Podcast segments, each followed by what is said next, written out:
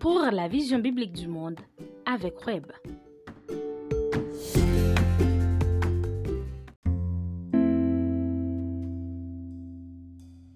Salut à vous mon ami, c'est Wendell Benjamin Etienne, dit bienvenue dans Je crois donc je parle. Aujourd'hui, je vous apporte un épisode très simple, mais je vous assure très profond, intitulé Dieu est en votre faveur. Je crie au Dieu très haut, au Dieu qui agit en ma faveur. Psaume 57, verset 3. Parfois, nous frappons aux mauvaises portes quand nous sommes en situation difficile, plaçant tout notre espoir sur des humains mortels et changeants. Souvent, nous ne récoltons au final que la déception, le mépris et l'abandon.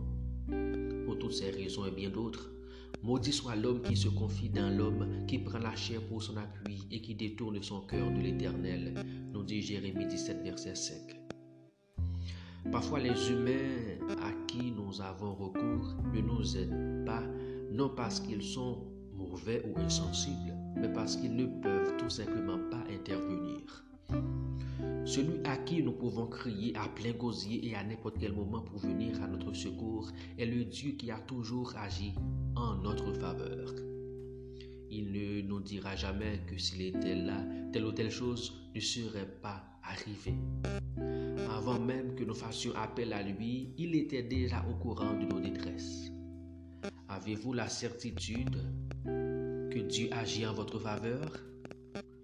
Tout le problème est bien dans cette question. Si Dieu est votre Père, vous devez absolument croire que tout ce qu'il fait est en votre faveur. Dieu n'est pas contre vous, il est plutôt pour vous. Il est votre refuge, votre appui et le secours qui ne manque jamais de la détresse. Psaume 46, verset 2. Apôtre Paul avait tellement raison quand il fit cette question.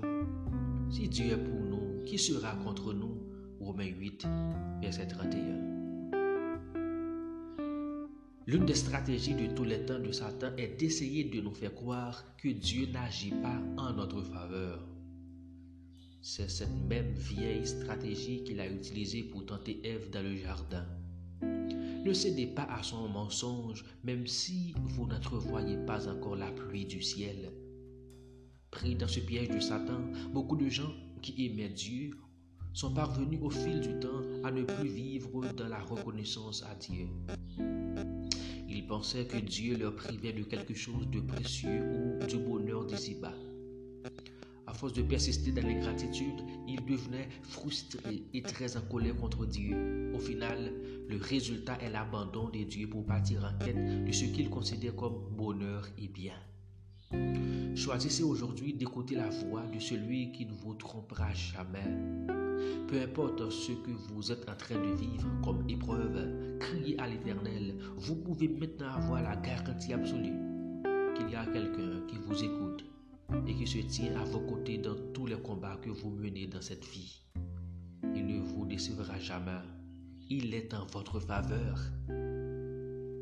N'oubliez pas, Dieu agit toujours en faveur de ceux qui espèrent Voudriez-vous à présent réfléchir sur ces questions? Avez-vous parfois l'impression que Dieu est contre vous? Si oui, dans quelle situation? Arrêtez-vous de crier à Dieu parce qu'il ne vous a pas encore répondu? 3. Qu'est-ce que Dieu vous demande de faire, de cesser de faire ou de continuer à faire en réponse à cette réflexion? Merci, que Dieu vous bénisse abondamment. Pour avoir accès à toutes nos ressources, veuillez visiter notre site internet le www.jecrois donc je parle.org.